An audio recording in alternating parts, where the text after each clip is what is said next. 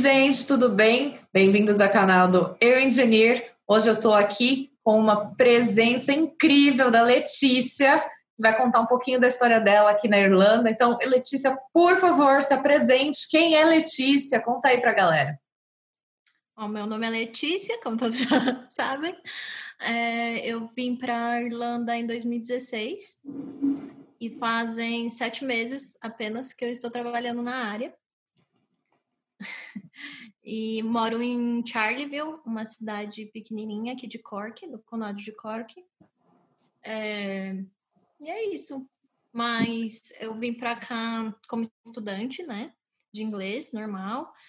Uh, tanto é que quando eu é, fiz as uh, fui pagando as escolas e tal, o visto era um ano. Mas Ai, que inveja! Tinha... Não, mas quando eu vim para cá tinha acabado de mudar para oito meses. Ah, então foi que nem eu. Tipo, é, nossa, eu fiquei super chateada, achando que, nossa, minha vida tinha acabado, né? Que eu ia ficar oito meses apenas. É, sabe de nada, né? Aí... A gente, eu, eu passei pela mesma situação que você, porque eu comecei a pagar em novembro de 2015 e mudou em janeiro de 2016, né? Sim, sim. Que raiva! É, eu vim em abril de 2016, eu não consegui adiantar porque eu não tinha dinheiro suficiente ainda. É. E eu não tinha como quitar a escola ainda. Então, tive que ficar, tive que me conformar com os oito meses mesmo.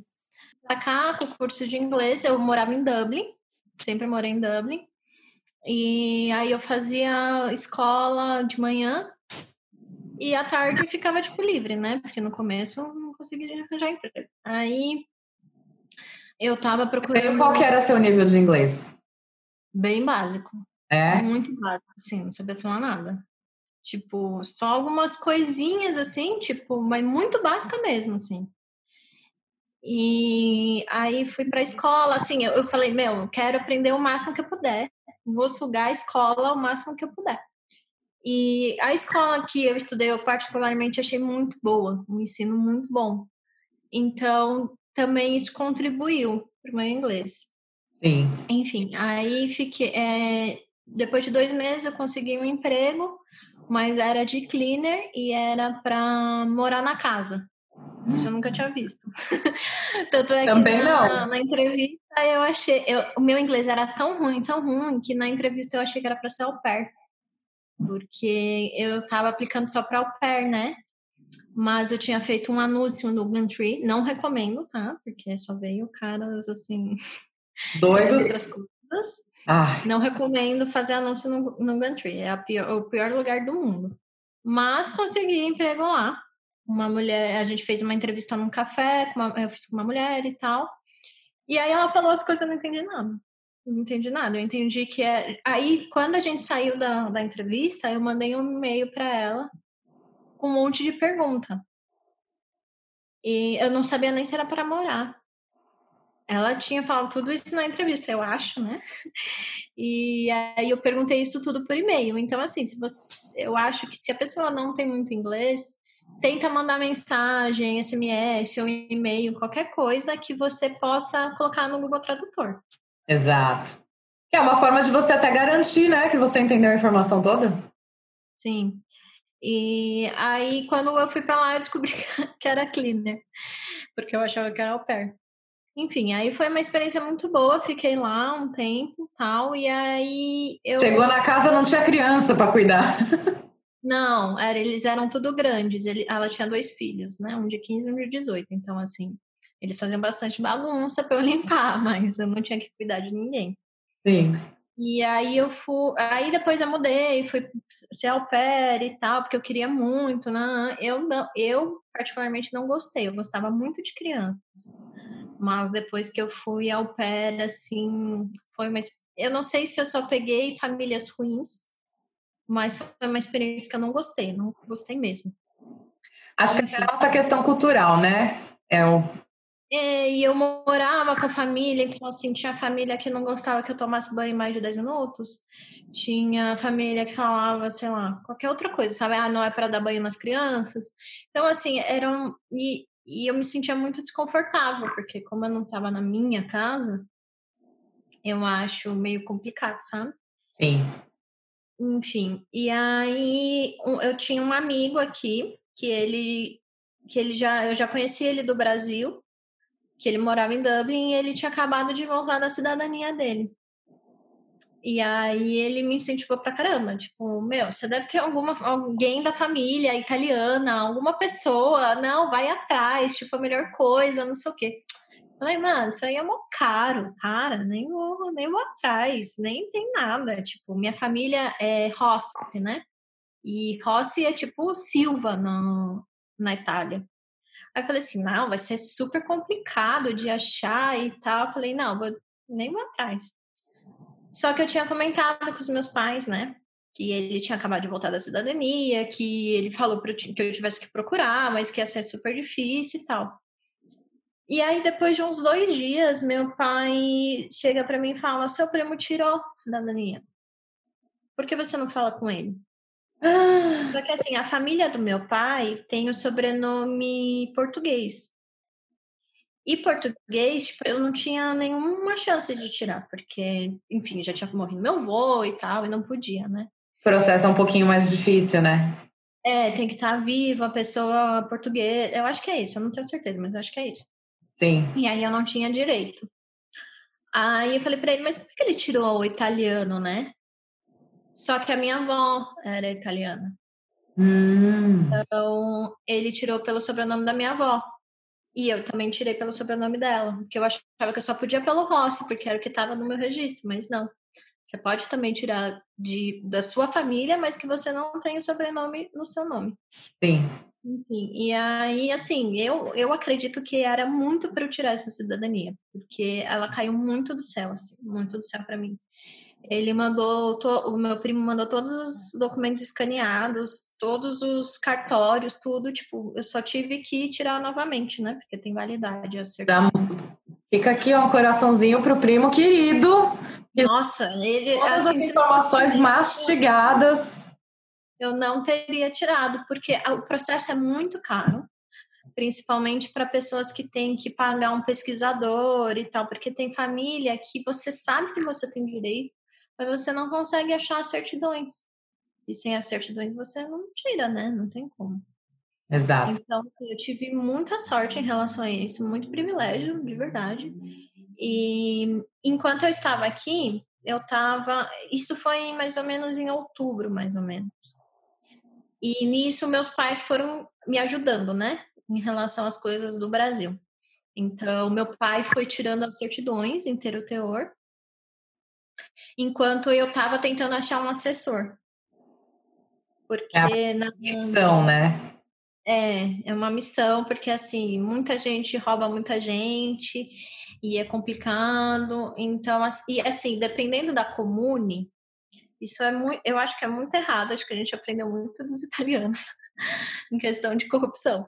Porque tem comune que, tipo, pede tais documentos. Tem comune que pede muito mais documentos. Então, você meio que tem que achar um assessor que faça uma comune que aceite os seus documentos. Então, assim, é um período meio incerto, assim, meio chato.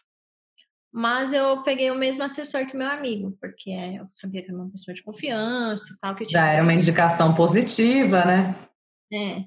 E aí eu até tinha mandado os meus documentos para ele, pro assessor, para ele ir na comune e perguntar, ó, ela tem direito? Porque eu não podia arriscar de ir para Itália, gastar uma grana que eu não tinha, e, e lá, chegar lá e não dar certo, né? Sim.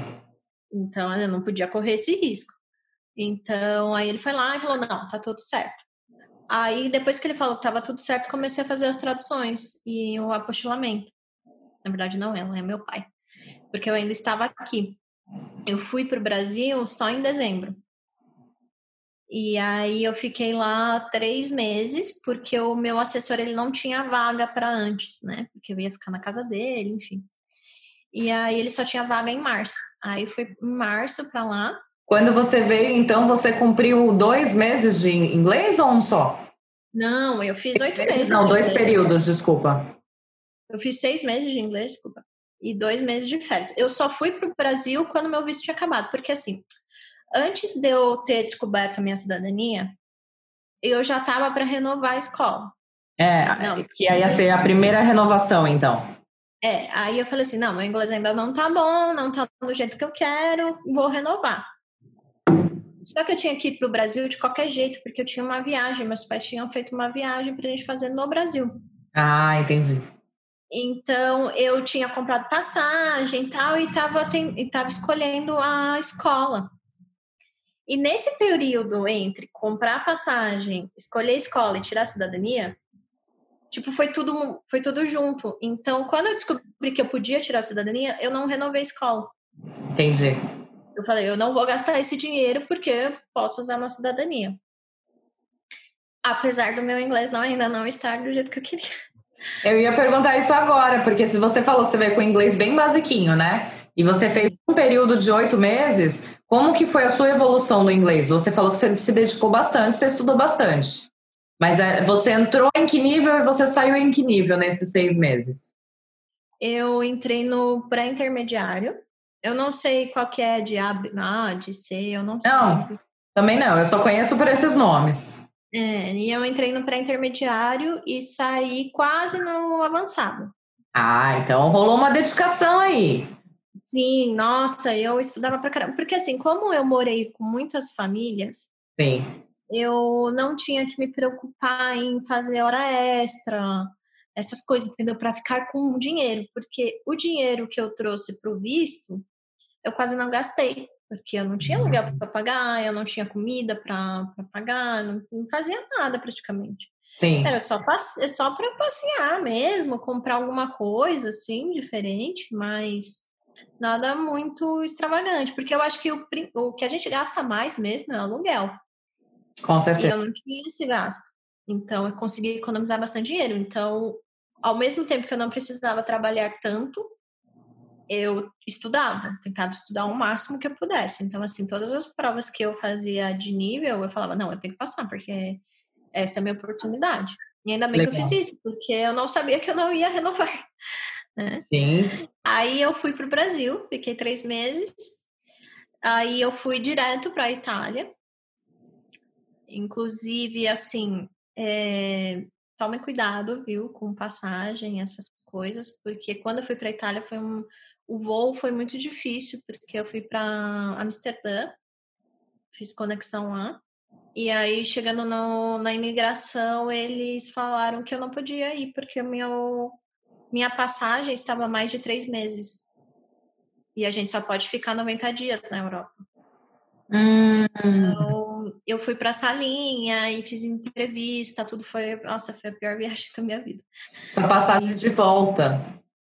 É, eu tinha passado, porque eu tinha que ter, né? Passagem de volta. Aí eu era mais de três meses. Então aí eu não, na hora eu não, eu não sabia que eu ia parava na salinha, né? Aí eu inventei lá que eu ia viajar pela Europa inteira e que esse que o meu assessor era meu amigo, que eu ia ficar na casa dele, que ele ia me ajudar e blá blá blá. Eu não falei que eu ia tirar a cidadania. E aí... Orientam a não falar, né? É, dizem que é bom não falar. Eu não sei exatamente se é bom ou não. Mas, enfim, então, assim, tenha, tem, eu, eu, eu recomendo, assim, as pessoas terem o mínimo possível de margem para eles acharem que você está fazendo coisa errada.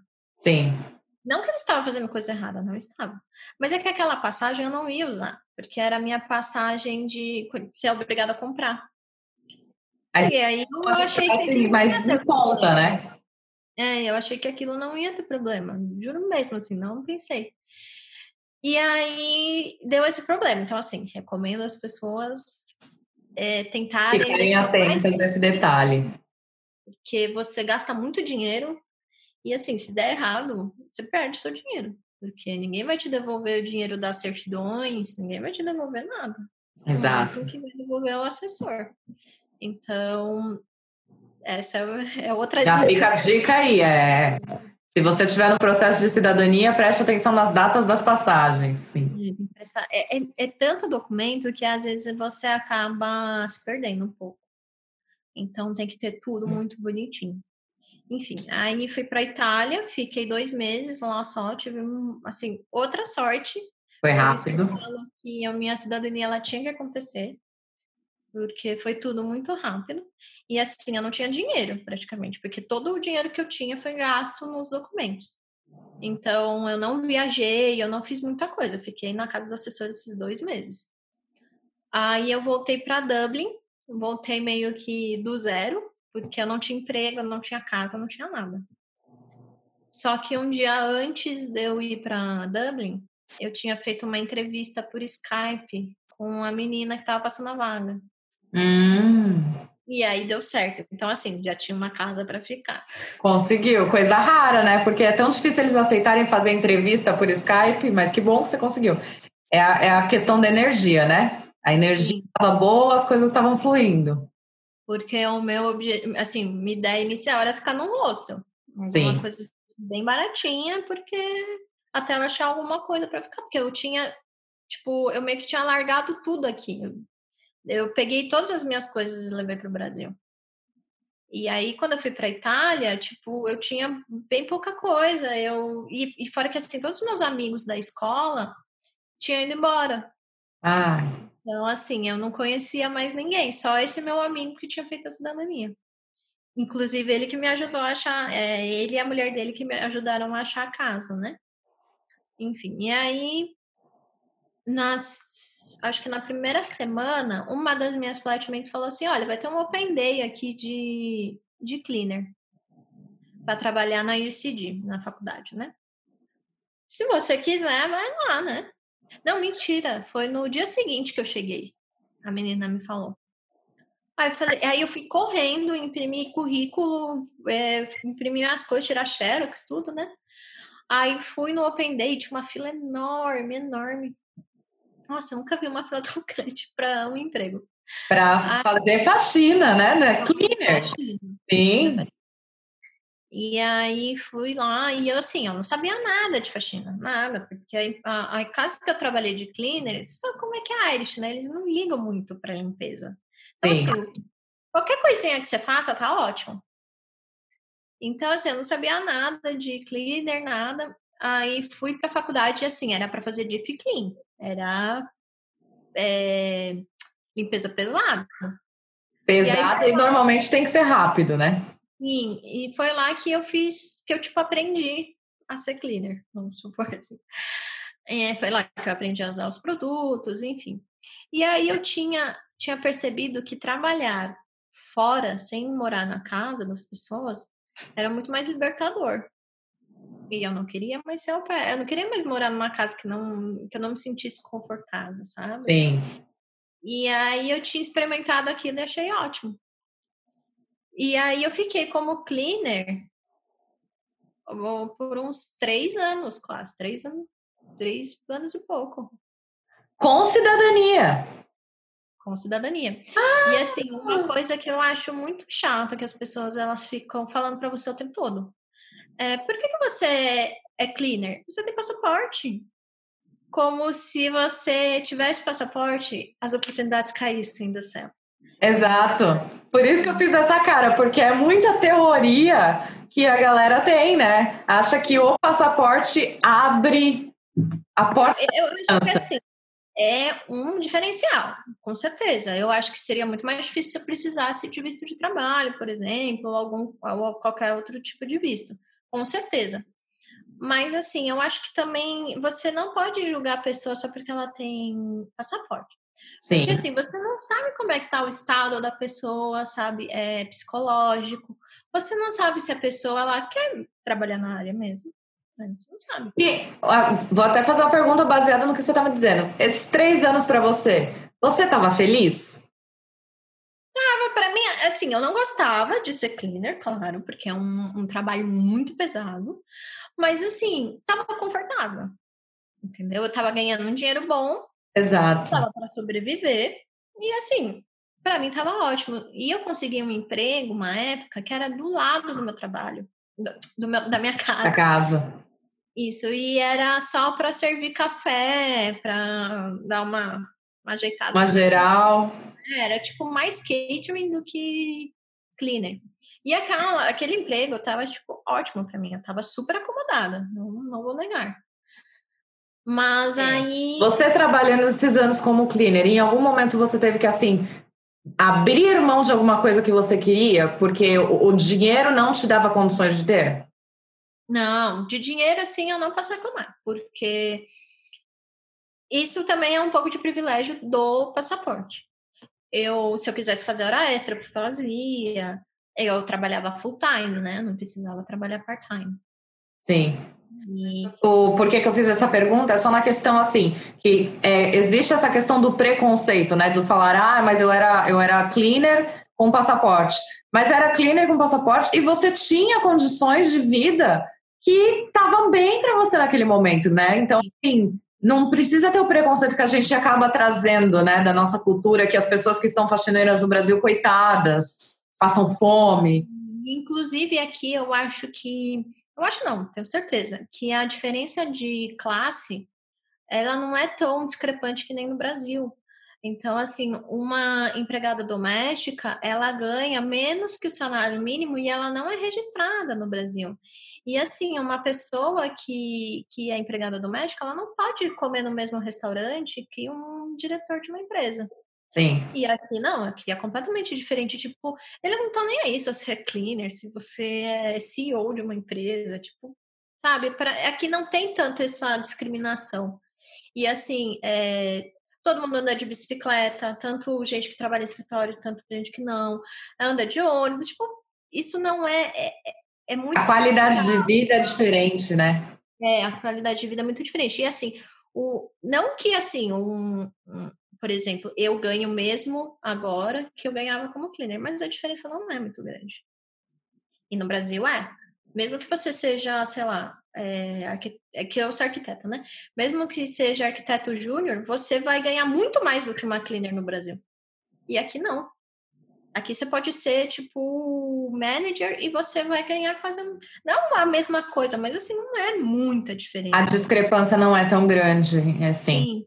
Eu entendo. Então, em questão de dinheiro, assim, o cleaner, ele super supria, assim, minhas necessidades. Pra caramba.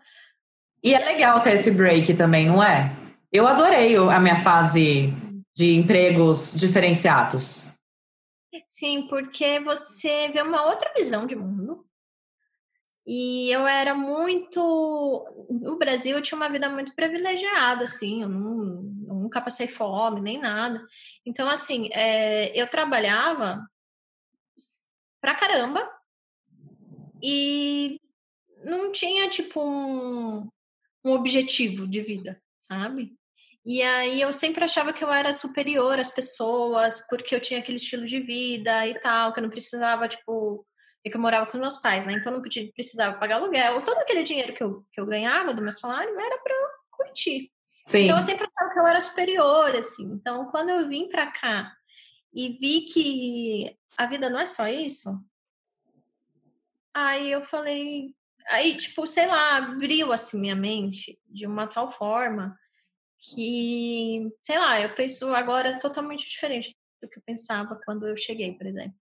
A gente amadurece muito mais rápido aqui, né? Sim. E o cleaner, assim, ele me. Nossa, ele me amadureceu muito, assim.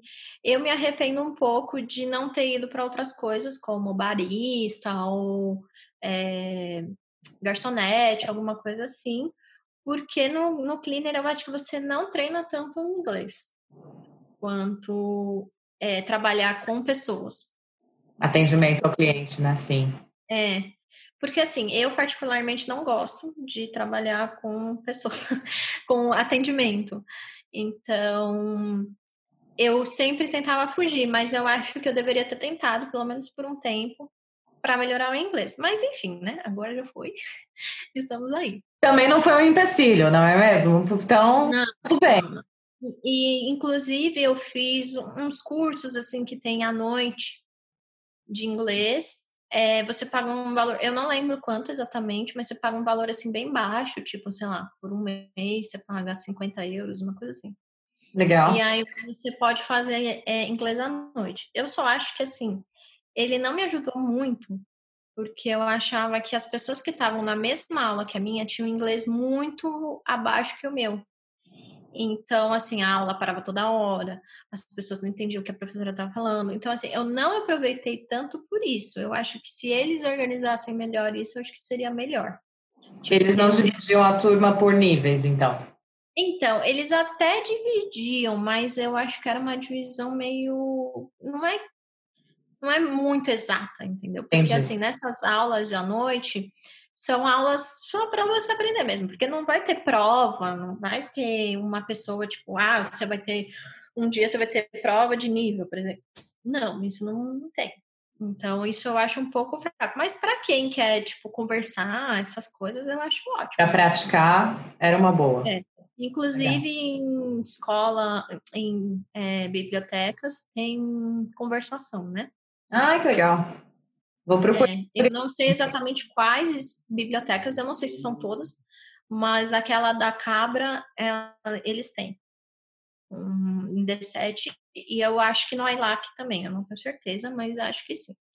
E também eu ia às vezes nos pubs que tem Meetup. É, é, só para é, conversação. Conversação. Então, assim, eu acho legal porque você conhece um monte de gente e, assim, ninguém te julga, sabe? Tá todo mundo lá curtindo. Sim. E aí você começa a conversar com as pessoas, aprende outras culturas, né? Porque é muita gente que vai lá, muita gente de outros países. Irish vai lá, todo mundo. E isso eu acho que, nossa, é assim, se eu pudesse, eu deveria ter ido todo dia, sabe, para treinar. Sim. Mas, a maioria desses né? encontros são gratuitos, né? Então não tem. Não Você vai lá no pub. Ah, não dá.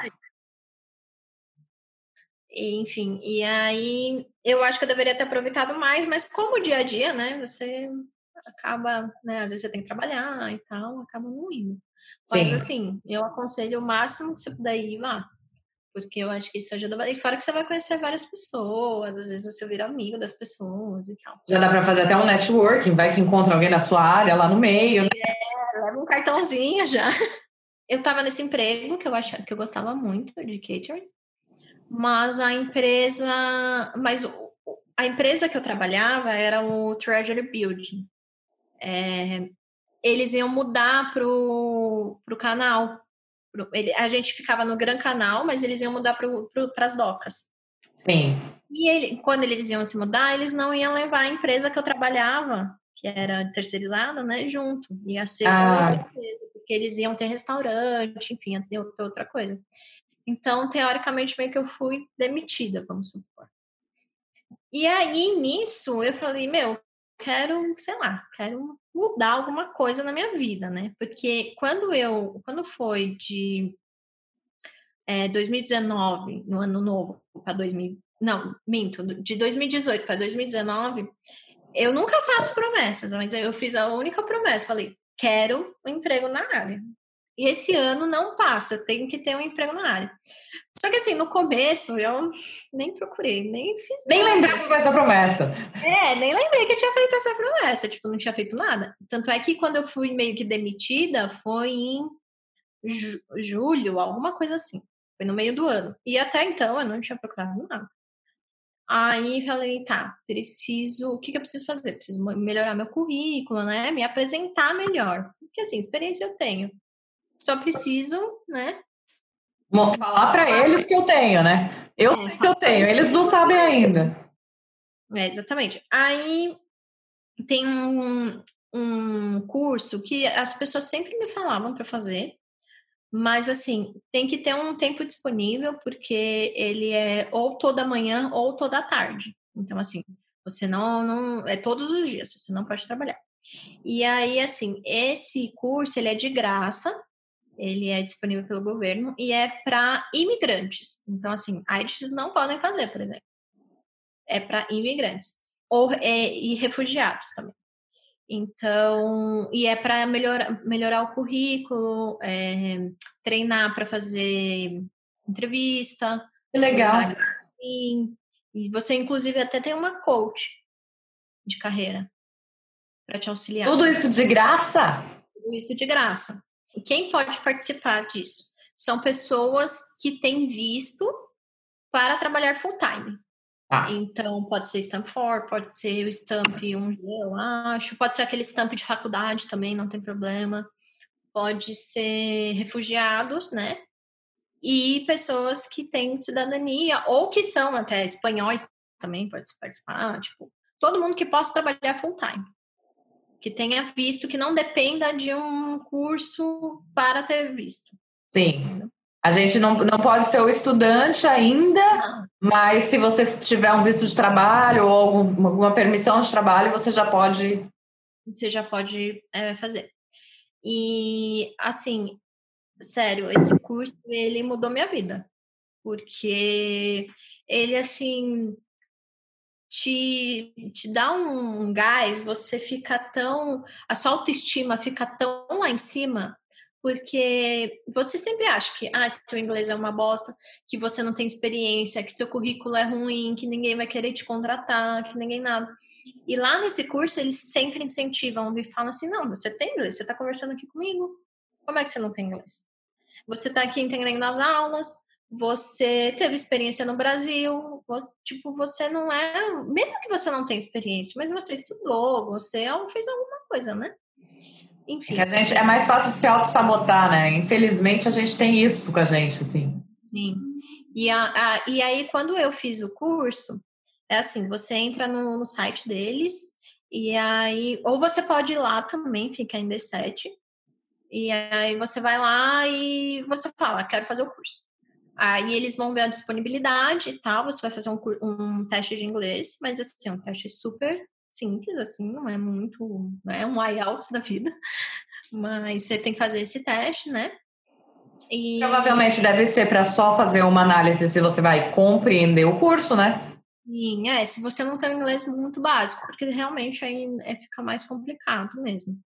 Mas assim, é um teste super simples, é, tipo, é só múltipla escolha. Tem múltipla escolha e tem é, questões para escrever mesmo. Mas assim, são super curtas e você fala um pouquinho só com a, com a professora, né? Não é professora, é alguém que trabalha lá. Orientador. É, tipo isso. E aí você conversa, tipo, uma conversa normal, assim. Ah, e Lê, aonde que você descobriu esse curso? Porque muita gente falava pra mim, por que, que você não faz o Epic? É Epic que se chama. Ah, tá. Por que você não faz o Epic? Por que você não faz o Epic? E assim, eu nunca tinha tempo para fazer isso, porque, né, você tem que ter um tempo disponível, porque lá é assim, é, são três horas por dia, em, é, de segunda a sexta. E aí, aí, assim, quando antes de eu, de eu fazer o teste de inglês, eu não sabia, mas aí quando eu fui fazer o teste de inglês, eles perguntam para você qual a sua disponibilidade, se você pode fazer de manhã, qual é a sua preferência, na verdade de manhã, à tarde ou qualquer horário. Tipo, ou você tá livre para a primeira turma que abrir. Sim. Aí eles te perguntam isso e aí você fala e aí eles te ligam, te avisam conforme o que eles têm de disponível. Legal. Eu, como eu estava no, na vida passeio, não tinha trabalho, não tinha nada, falei assim, ó, a primeira vaga que vocês tiverem, me avisa. Aí até que a, a mulher falou assim, ela falou, olha, é, a gente pode te ligar e você ter que ir lá na mesma hora, tudo bem? Eu falei, tudo, tô aqui, eu quero, a primeira oportunidade que eu tiver, eu quero fazer essa aula. Aí, aí eles me ligaram, acho que um, uma semana depois, mais ou menos, uma coisa assim. E aí eles me ligaram numa quinta-feira para começar na segunda. Maravilha. E aí eles até falam, né? Se você não aparecer, a gente já vai dar uma vaga para outra pessoa. Então, é, porque, é. Né, é tá certo. É gratuito, é para ajudar e a pessoa ainda não vai, não dá, né? Sim, é o mínimo que, né, que deveria acontecer mesmo. E... e você vê que legal como que a vida é, né? Você levou uma, uma demissão, né? Você sofreu uma demissão que te empurrou lá para frente, que falou: agora se joga. Vai, essa é a sua hora. Sim. E é, e assim, era um emprego que eu gostava muito. Então, se ele ainda tivesse, é, se eu ainda tivesse permanecido lá, eu ia ficar lá por muito tempo. Porque estava acomodada. Eu queria um emprego assim mais tranquilo, vamos dizer assim, sabe? Que eu estava cansada um pouco do cleaner. Sim. E, e, lá era muito tranquilo, porque eu, eu, tomava café, eu fazia um monte de break, eu conversava com todo mundo, com Deus e o mundo lá. Então, assim, era minha manager, nossa, ela é um amor de pessoa. Então, eu ia ficar lá por muito mais tempo. Com certeza. Super te entendo, porque o meu último emprego antes de ser engenheira também era bem tranquilo. E eu ficava assistindo vídeo no, no Netflix, assistia séries no Netflix. Então, te entendo. É, então, assim, eu ia ficar lá por mais tempo, com certeza, assim. Mas aí vem o universo e fala, se joga. É, eu acho que foi para dar um empurrãozinho, sabe?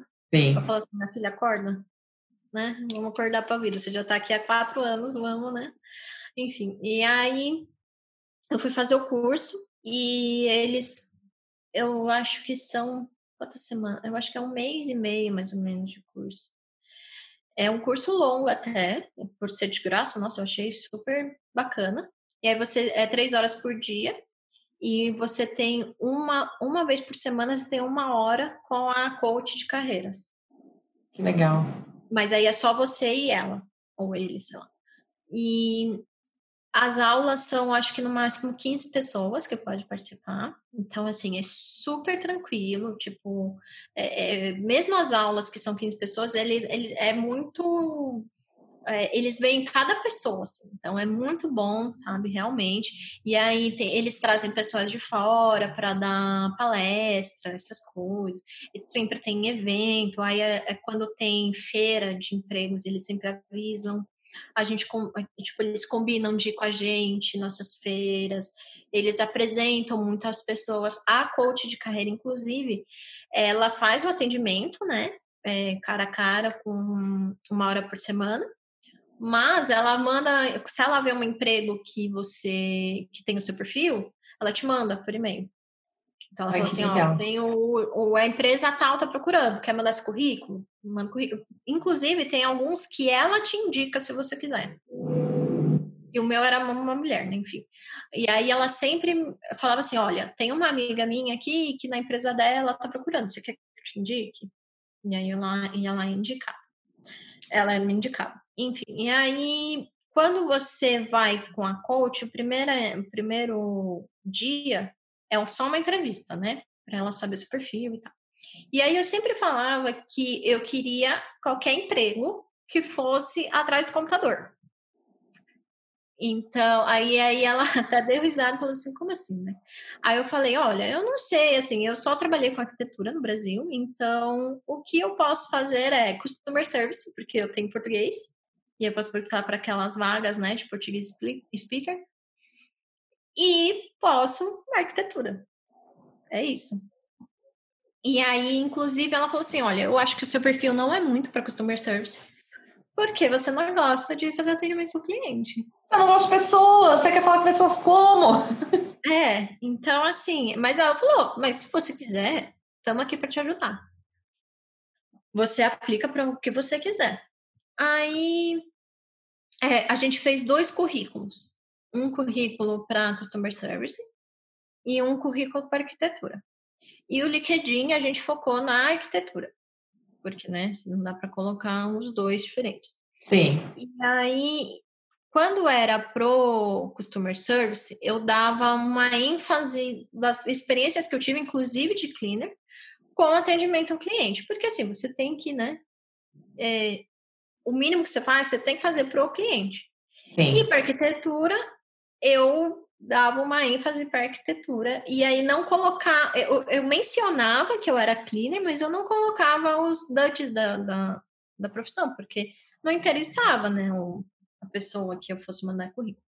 Enfim, Sim. aí fiz muitas entrevistas de customer service, assim, fiz muita, foi super desgastante. Tipo, vários eu recebia não, e eu falava assim, gente, por que eu tô recebendo não? tipo, é para falar português, sabe? E, a, e, isso foi acabando um pouco assim comigo. Mas o curso, quando eu ia para o curso, é, eu me sentia tão bem, porque eles falavam: Meu, você tem potencial para arquitetura, por que você não tem de arquitetura? Por que você está tentando customer service? Tipo, isso não faz sentido, sabe? Mas eu estava aplicando, porque eu queria sair do cleaner. E aplicava para arquitetura. Só que a arquitetura não fazia nenhuma entrevista, só fazia de customer service. E aí chegou, aí eu terminei o curso em novembro. Comecei em outubro, terminei em novembro. Aí, quando eu terminei em novembro, eu fazia uns bicos ainda, né, de cleaner. Aí, quando acabou. Os não de customer service tinha todo um motivo por trás que você só foi descobrir depois, né? É, então, não era meu perfil. Não era meu perfil. E assim, eu conheço, eu tenho amigos que trabalham com isso, inclusive no Facebook, enfim, empresas grandes, né? E assim, eles contam por cima mais ou menos o que eles fazem. E eu fico, nossa, graças a Deus que eu não consegui. Porque eu ia ser muito infeliz, sabe? Sim. E ah, talvez não, talvez eu gostasse. Mas pelo que eu tinha visto, eu acho que não. Enfim. Pelo histórico que você tem, conhecendo as histórias dele, você já não, não muda, né? Não dá aquela coisa, nossa, quero fazer isso. É tipo, ainda bem que eu não tô lá. É, tipo isso. E aí eu acabei em novembro, e aí eu falei assim, não, eu vou sair de tudo, eu, não, eu quero focar só nisso, não, eu vou parar de trabalhar. Só que assim, eu tenho também outro privilégio, que eu tenho meu marido, e ele falou, não, sai do cleaner, então, que eu vou trabalhar aqui, eu tenho, dou um jeito, a gente vai pagar o aluguel, fica tranquilo. Aí eu comecei a focar só no meu currículo, tanto no de customer service quanto no de arquitetura. E mandava. Nossa, eu entrava no LinkedIn assim a cada, sei lá, eu entrava de manhã e à noite, todos os dias. E mandava currículo, mandava currículo, criava alerta de tudo quanto é nome. De... O, seu, o seu trabalho naquele momento era de encontrar trabalho. Sim, exatamente. E aí eu ficava em casa falando comigo mesma, treinando perguntas comuns que fazem nas entrevistas. Nossa, um, um monte de coisa. Inclusive, tem até um, um tipo de, de entrevista que eles costumam fazer aqui, que é o STAR Method. Não sei se você já ouviu falar. Não. Inclusive, pessoas que estão procurando emprego é ótimo. Joga no Google Star Method, que é o, o a metodologia para fazer entrevista, para fazer entrevista. Então, assim, quando um entrevistador te faz uma pergunta, é, você tem que fazer tipo uma redação, então começo, meio, fim. E esse Star Method ele te ajuda a fazer isso. Então, assim, você fala onde você trabalhou, qual era essa experiência que você vai dar o exemplo da pergunta que ele fez. É, aí você conta mais ou menos o briefing, assim, do que você fazia e tal. E aí depois você meio que colocava os achievements daquela profissão. Então, assim, tem tipo um, um, um roteiro para você seguir. Você tem que mostrar as, os, os, as qualidades naquela resposta, né? Tipo. Sim. E assim, pode ser de qualquer coisa, qualquer coisa. Assim, você está fazendo uma entrevista para arquitetura, você pode falar de cleaner e incluir naquela pergunta, entendeu? Sim. E pode ser uma pergunta genérica, entendeu? É, enfim, e aí o Star Method, assim, todo mundo que fizer, que está fazendo, está procurando emprego, procura isso porque assim é ótimo, porque você consegue organizar suas ideias na cabeça. Então, porque eu, por exemplo, eu fico muito nervosa quando vou fazer entrevista, essas coisas. E aí, às vezes, acabo me perdendo no que eu estou falando. Sim. Então, com o Star Method, você consegue contar uma história. Conforme ela come, tipo, começa, com meio e fim. É, começo, meio e fim. Então, isso ajuda bastante. Que eu conheci esse método no curso, inclusive. Legal. Sim, e a, no curso a gente fica treinando um com o outro, perguntas e respostas de, de entrevistas. É, às vezes a gente, tipo, faz o cover letter e, a, e o currículo e dá para seu amigo. Aí seu amigo dá uma analisada e começa a fazer as perguntas. E aí você é, responde, aí vice-versa. Já vai fazendo as simulações de entrevista durante o curso.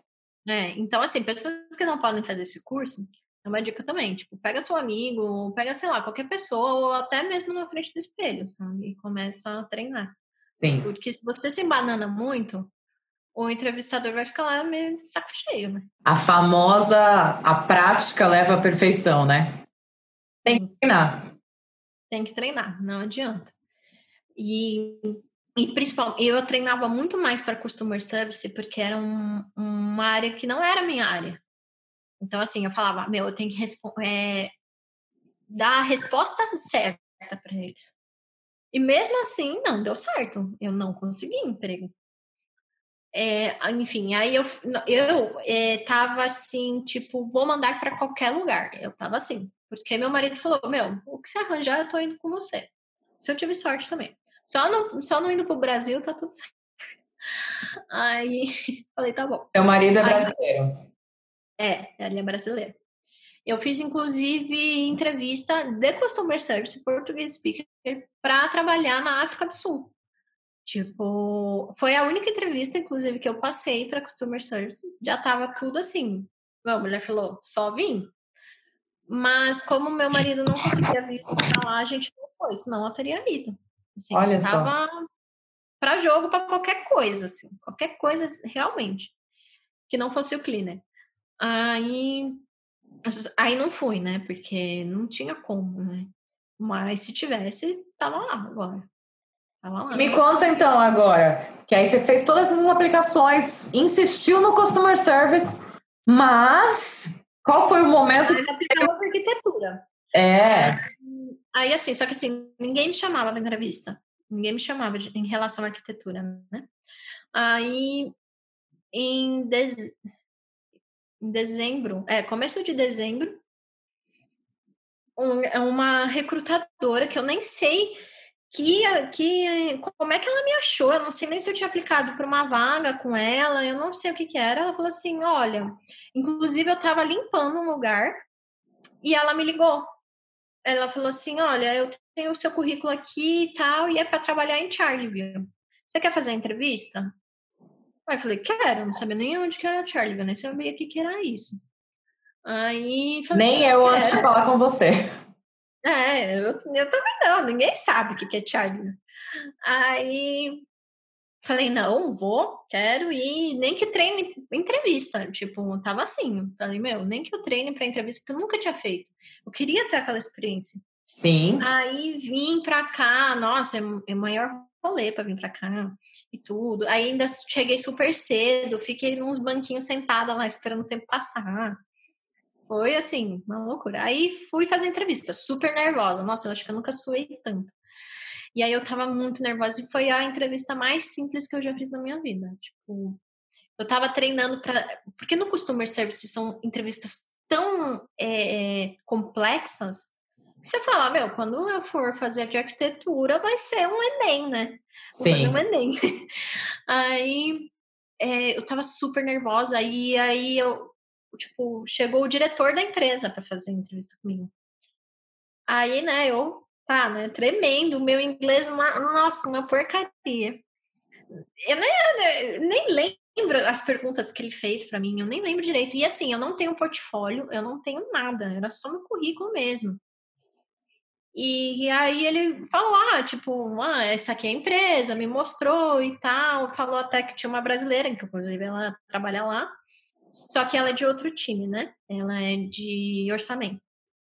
E eu era para trabalhar como architecture technician. Que, é, que aqui, para eu trabalhar como arquiteta, o, o título de arquiteta, eu tenho que retirar o registro daqui, como se fosse o CAL no Brasil. É o. Que é o RAIAI. RAIAI. E aí, e aí, assim, eu não posso trabalhar com o título de arquiteto. Eu posso até fazer um trabalho de arquiteto, mas eu não posso ter esse título. Então, não pode aí. Ensinar, né? É. Aí eu falei assim: olha, eu posso ser qualquer coisa. Eu eh, faço CAD technician, trabalho de, de cadista, trabalho servindo café, se quiser. Mas trabalho, entendeu? Qualquer vaga que você tiver. Porque ele falou assim: olha, você falou que você queria trabalhar como CAD technician, né? Porque assim, eu sempre achava que eu tinha menos coisas do que os Irishes. Eu sempre achei que eles fossem superior que eu. E aí eu falava assim, não, então, eu acho melhor ser cadista, porque eu não tenho experiência, né? Então, eu quero começar por baixo, né? Eu não sei, gente, a gente fala cada coisa que assim. É normal, você é só mais uma de todas os nós brasileiros que se autocota é no momento, porque a gente fica nervoso, a gente não tem conhecimento, né? É até por isso que eu agradeço por você estar aqui falando comigo, porque a ideia dessa conversa aqui é exatamente de mostrar que, gente, a gente tem uma bagagem enorme, né, Lê? Então, assim, só acredita que as possibilidades existem, mas a gente tem que acreditar. Então, você contar isso é bom, porque quem está ali do outro lado assistindo vai começar a pensar um pouquinho diferente, né? Porque é normal. É, e aí eu pensava assim, nossa, fazem quase quatro anos que eu nem abro um card na minha vida. como é que eu vou ser CAD, como é que eu vou ser cadista, sendo que eu não abro o CAD há, há, há quase quatro anos? Eu falava assim, meu, eu não sei nem como é que é mover direito mais, sabe, no CAD, que é uma coisa super simples. E aí eu falei, não, sou, sou qualquer coisa aqui. Aí ele falou assim, então, porque no nosso time a gente não, já tem os cadistas a gente está procurando mesmo uma pessoa para arquitetura. Aí eu falei assim, é, mas eu tenho, eu tenho diploma, eu, eu posso trabalhar, e eu não sabia do que eu não podia trabalhar como arquiteta até então. Aí ele, ah, tá, a gente vai ver aqui e aí a gente fala. Inclusive, até eu tinha que pegar o trem, né? Aí ele falou assim: que horas é seu trem? Eu falei: olha, eu não comprei a passagem ainda, vou lá na estação e compro para ver a hora que tem mais, mais perto, né? Só que assim, aqui é uma cidade muito pequena, então tem poucos trens. E assim, era umas três horas e outras cinco horas da tarde. Aí ele falou assim: Não, vou dar um jeito aqui. Vou dar um jeito aqui para você, para você pegar o das três. Era duas e quarenta. Aí ele chamou lá um funcionário dele e falou assim: Ai, Fulano, dá, dá carona para ela até a estação de trem. Aí o moço até me, me levou para a estação de trem, tudo. Foi, eu achei que isso foi super legal, porque no Brasil isso nunca tinha acontecido, sabe? Tipo, a pessoa nunca tá preocupada como é que você vai voltar para casa. Não tá Sim. tá nem aí. Sabe? E ele tava, assim, eu achei super legal isso. Enfim, e aí falei, nossa, tipo, meu, não vou conseguir desemprego, imagina, né? Já até me mandou aí, embora logo, né? É. Aí eu falei, não, tá, né? Estamos aí, né? Aí fui para casa, tal, normal, tipo, segui a vida. Não estava contando com aquilo. Eu estava contando com aquilo como um treinamento de, de entrevista para arquitetura. E aí eu até ficava assim, nossa, meu, só isso? Tipo, ele não perguntou quase nada, sabe? Ele perguntou, tipo, a minha, a minha última experiência como arquiteta, eu falei e tal. Ele não perguntou mais nada. Absolutamente mais nada. Ele não, não pediu um, uma comprovação do, do, da minha graduação, não pediu nada, nem um curso que eu tinha feito, alguma coisa, nada. Aí tá bom. Aí falei, nossa, né? Estranho. Mas tudo bem. Segui minha vida. Aí depois de umas duas semanas, a mulher de eu tava limpando, o, tava até com o Hoover assim na mão. Ela me liga e fala, tipo, você pode, você tem cinco minutos pra gente conversar? Aí, né, desliguei tudo que tava lá, né? Falei, tá bom. Fui no banheiro e me escondi no banheiro, porque ninguém podia ver que eu tava no, no telefone. Sim. Aí falei com ela, tal, aí ela, então, eles estão interessados em você, eles querem, tipo, eles querem saber se você quer trabalhar lá. Eu falei assim, quero, claro que eu quero. Tipo, tô indo nessa. Aí ela falou assim: você sabe que é em Charleville, né? Que você vai ter que se mudar e tal, pelo menos pra Cork, você vai ter que, que morar. Ela, aí eu falei assim, eu, eu, não sei, eu dou um jeito. Se eu não conseguir casa, eu fico num hotel, eu não sei, eu dou um jeito. Aí ela falou assim, ah, então tá bom, então você quer mesmo? Eu falei, quero. Aí ela, ah, então tá bom, então vou conversar com eles e tal, e te mando o contrato. Aquele dia eu falei, não, é brincadeira. Eu, tô, eu tava assim, tipo, eu falava, não, é mentira, eu escutei errado. Tô dormindo. É, imagina. E ela, inclusive, demorou um pouquinho para mandar o, o, contrato.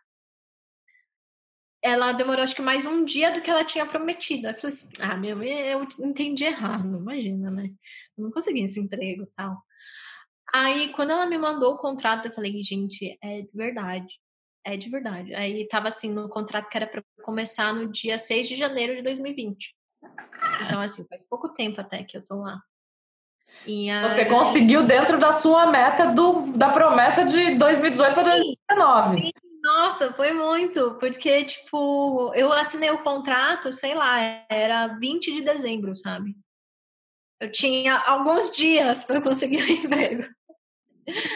Enfim, e aí até tenho uma foto, eu tirei uma foto, deu assinando um contrato e tudo, porque aquilo foi um momento, né? Sim foi assim, eu, sério, eu não consigo nem descrever o que eu senti naquele momento.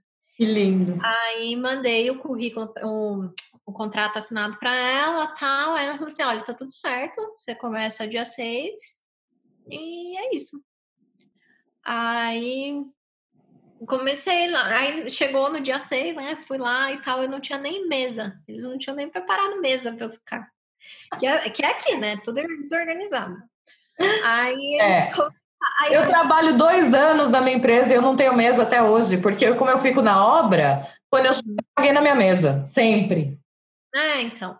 Aí, tipo, não tinha nada, eles não tinham nem computador, nem nada. A mulher pegou um computador lá, abriu na hora, um laptop, né? E aí ela falou assim: ah, senta aí. Aí eu fiquei lá sentada, né? Olhando pro nada, assim, né? Inclusive, eu tinha ido pra cozinha primeiro, né? Aí a Brasil. Aí eu, porque assim, eu toquei a campainha, e lá é uma campainha assim, alastrante, né? Uhum. Aí olhando assim, tipo, com raiva. Quem tá tocando a campainha, né? Aí eu assim, né, toda tímida e tal. Aí o diretor da empresa falou assim: fica lá na cozinha, espera um pouco lá. Porque eu acho que eles estavam tentando arranjar uma mesa para eu ficar, né? Uhum. Aí nisso veio a brasileira, conversou comigo. Aí quando ela conversou comigo, eu fiquei mais calma, assim, né? Porque eu tava muito nervosa, muito nervosa. Porque assim, eu acho, inclusive, que meu inglês ainda não é bom o suficiente.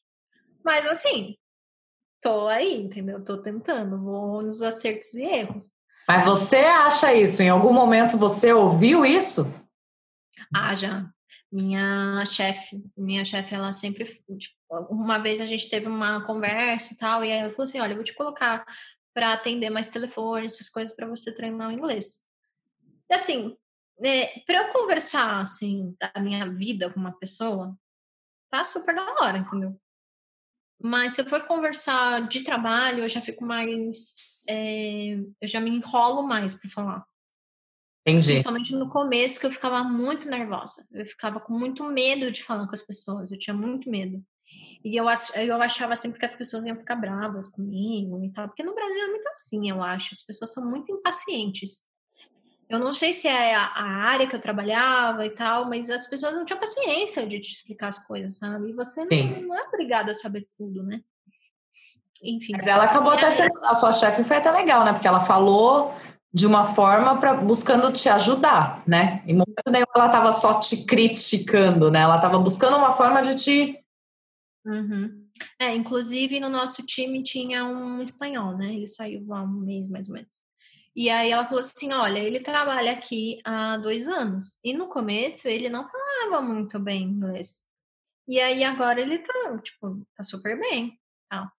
E aí ela falou assim: ah, eu quero que você cresça com, a empresa e tal, junto que nem ele cresceu, enfim. E aí no começo, assim, foi um. Eu confesso que foi um pouco complicado, porque é uma é um tipo de projeto que eu nunca tinha trabalhado na vida. Então, assim, porque no Brasil eu sempre trabalhei com grandes construtoras. Então, assim, eram prédios enormes e tal. Então, assim, o projeto ele demorava quase um ano. E aqui não, aqui é reforma. Hum.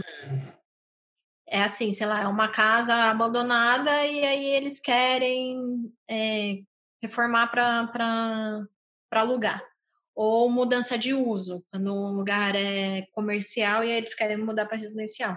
Então, assim, são projetos pequenos. Entendi. E, e, assim, eu particularmente não conheço muito de materiais. Então, isso está sendo bastante diferente, assim, para mim, porque além dos nomes serem completamente diferentes aqui, eu não conheço muito de material, porque quando eu trabalhava no Brasil era mais para era mais assim, uma arquitetura. Eu não trabalhava com interiores, eu trabalhava com arquitetura no geral.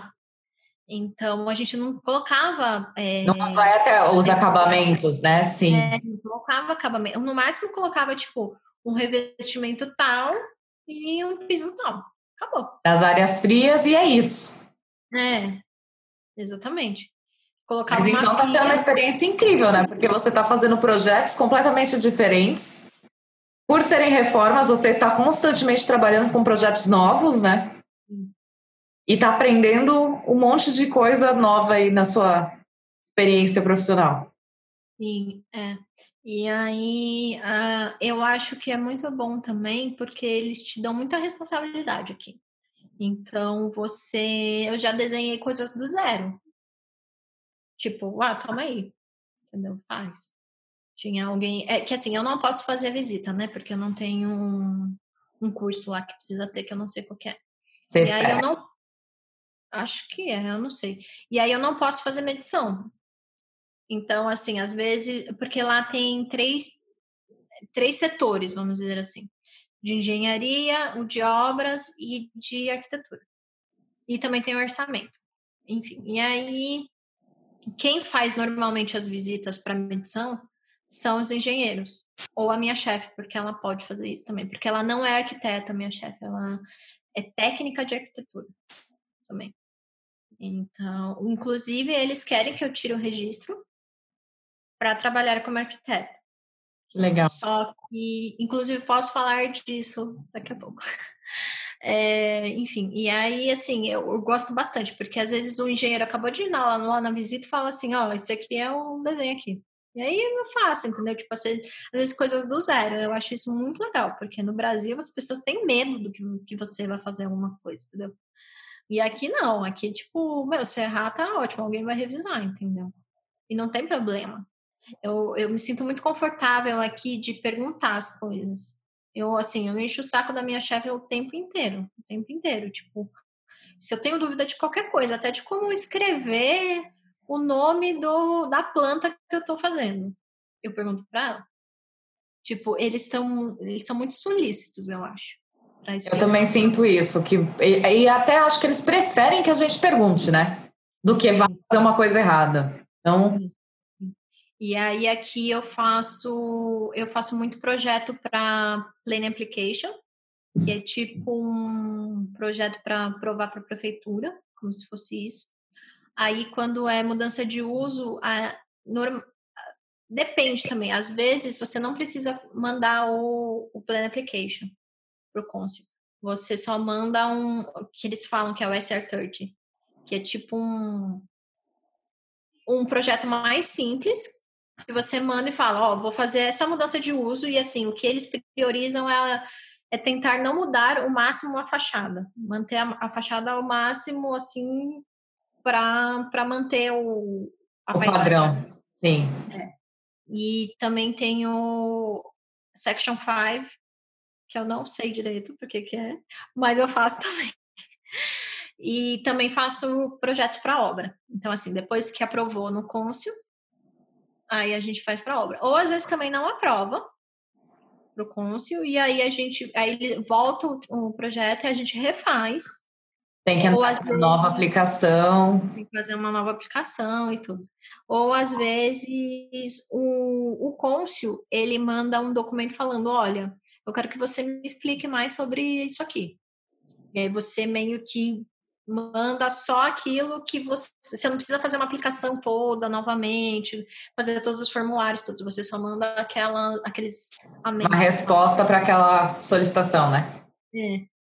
Enfim, aí eu tô gostando bastante, porque eu vejo bastante sobre lei, porque tem, por exemplo, um quarto, quando, são dois quartos, tem que ter um mínimo de metro quadrado, quando é um quarto, tem que ter outro mínimo. Então, isso é bem legal, porque eu tô aprendendo bastante, sabe?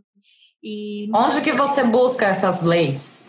Onde que você encontra elas para você estudar? Então, aqui eu mais uso assim do DGD é o Part-M, que é para disable, que é para pessoas deficientes. Acessibilidade, né? Isso, acessibilidade. Então é tanto para não é só eu achava que era só para é, pessoas cadeirantes, mas não é para pessoas cegas também, para pessoas é, sem audição também. Então, assim, é muito legal, porque abrange, assim, muito. Inclusive, eu até fiz um projeto uma vez, logo quando eu tinha entrado, e era um prédio de três andares. E aí eu ficava... E, assim, todos os banheiros tinha espaço para deficiente. E aí eu pensava comigo, nossa, mas para como é que uma pessoa que mora no segundo andar, que não tinha elevador, né, vai usar esse banheiro? Eu ficava, tipo, muito assim, meu, como uma pessoa cadeirante vai subir aqui? Não, é só escada, não tem elevador, não tem aquele negócio para pro corrimão. Pro cadeirante. Aí, eu, nossa, aquilo tava na minha cabeça, na minha cabeça. Aí eu perguntei pra minha chefe, né? Ela falou assim: então, mas é que o deficiente não é só o cadeirante, né? Porque a gente fica muito. Lim... A gente não pensa nas outras pessoas, sabe? A gente fica muito limitado. Então, assim, até nisso eu, tô, eu comecei a pensar mais, sabe? Que, que eu nem, nem pensava nisso no Brasil. Então, assim, eu acho muito legal isso, sabe? E. Faz a gente enxergar o mundo até de uma forma diferente, né? Eu, no meu, no meu escritório, a gente trabalha com essa parte, a parte do, do tactile paving, eu não sei falar mais isso em português, desculpa. Mas que é o do, do ceguinho, né? E aí, uhum. Quando tem um encontro, que é tipo o final da parte de pedestre, junto com a parte de ciclista e tal, aí meu chefe explicando outro dia, porque o tipo de, de tactile paving é diferente. Então, é, tem as bolinhas e tem os retinhos, e aí dependendo da posição é para mostrar que é uma área que é uma área mista, então você começa a olhar na rua e fala, nossa, olha que legal isso aqui, olha, eu sei porquê que é assim agora. E antes era só um negócio né, no piso da, da calçada, né? Sim, sim, exatamente. Inclusive a rampa de acesso para esse prédio, na rua, você tem que é, pensar nisso também. Então, por exemplo, se, se tem uma varanda, a varanda tem que estar tá tantos metros do chão para um para um cadeirante, para um cadeirante não, para um, uma pessoa não bater, não ficar comendo. É, é muito legal, é muito legal, assim, tô aprendendo bastante em relação a isso. Enfim, aí eu uso o TGD bastante. Aí tem um outro documento que eu não lembro o nome agora, mas que eu posso tentar procurar para você pôr no, na descrição, que é para o mínimo de metro quadrado que você precisa ter em cada área de um apartamento. Então, assim, se for um estúdio, sei lá, é 50 metros quadrados. Aí o quarto tem que ter no mínimo, se for um double bed, tem que ser mínimo 11.4, acho, se não me engano. E aí tem que ter, além da, do, do metro quadrado, tem que ter a, a, o mínimo de largura do quarto. Tem as então, dimensões assim, mínimas que são exigidas, né? Sim, isso é muito legal, eu acho, porque é, se você não tem essas medidas, o seu projeto não é aprovado. Então, assim, você tem que seguir mesmo. Tipo, não é que nem no Brasil você dá um jeitinho, né? É, senão ele vai voltar e você vai ter que fazer tudo de novo. E aí Sim. quem perde dinheiro é a empresa, né? A empresa não quer isso. Então, assim, você tem que fazer, tipo, tudo bonitinho. Ah, o que mais que eu uso? Ah, se tem um prédio também que a gente mandou para o Côncio, o Côncio aprovou, mas os moradores ao redor não querem que aquilo seja construído.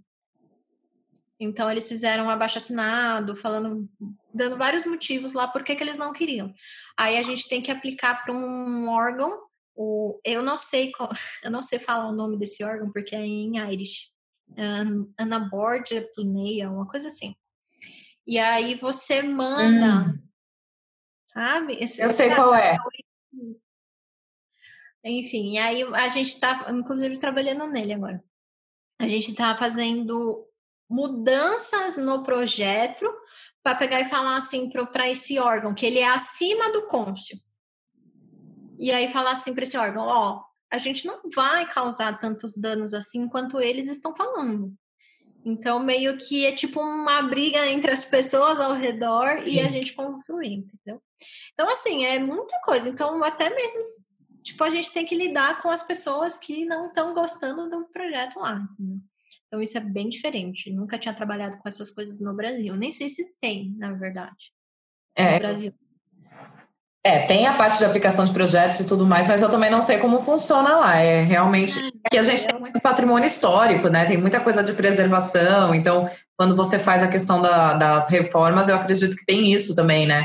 Eles não quererem que mude para manter a, a, a história, né, da cidade e tudo mais. Então, é, e no Brasil eu nunca, eu nunca fiz parte do projeto. Entendeu? Você está tendo uma experiência nova, né? É. E assim, eu sempre trabalhei com coisas novas, com construções novas. Sim. Eu nunca trabalhei com reforma.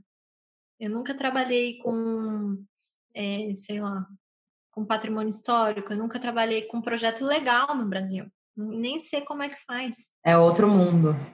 É, e aí aqui eu tô aprendendo tudo isso. Que legal. Então, e assim, tem alguns. Desculpa.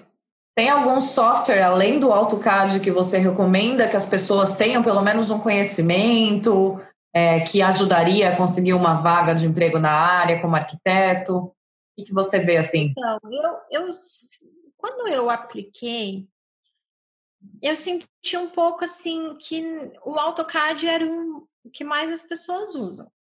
É o que eu, assim, é, é que eu acho que depende qual a área que você quer, quer aplicar. Para mim, eu queria aplicar qualquer área. E, e eu queria o, empre, o primeiro emprego que aparecesse, era isso que eu queria. E aí depois eu pensava se eu gostava ou não e quisesse mudar, mas eu queria a primeira oportunidade. E assim, eu trabalhei com Revit na minha outra na minha última experiência no Brasil. Então eu também aplicava para BIM Technician, né? Também aplicava. Então assim, porque o que eu aprendi no Epic é não tenha medo de aplicar. Não tenha medo. Porque assim, já faziam quatro anos que eu não mexia no Revit. E assim, foi uma experiência, mas não mas eu não trabalhei sempre com o BIM. Eu sempre trabalhei com AutoCAD. Então, o que eu mais tinha segurança era o AutoCAD.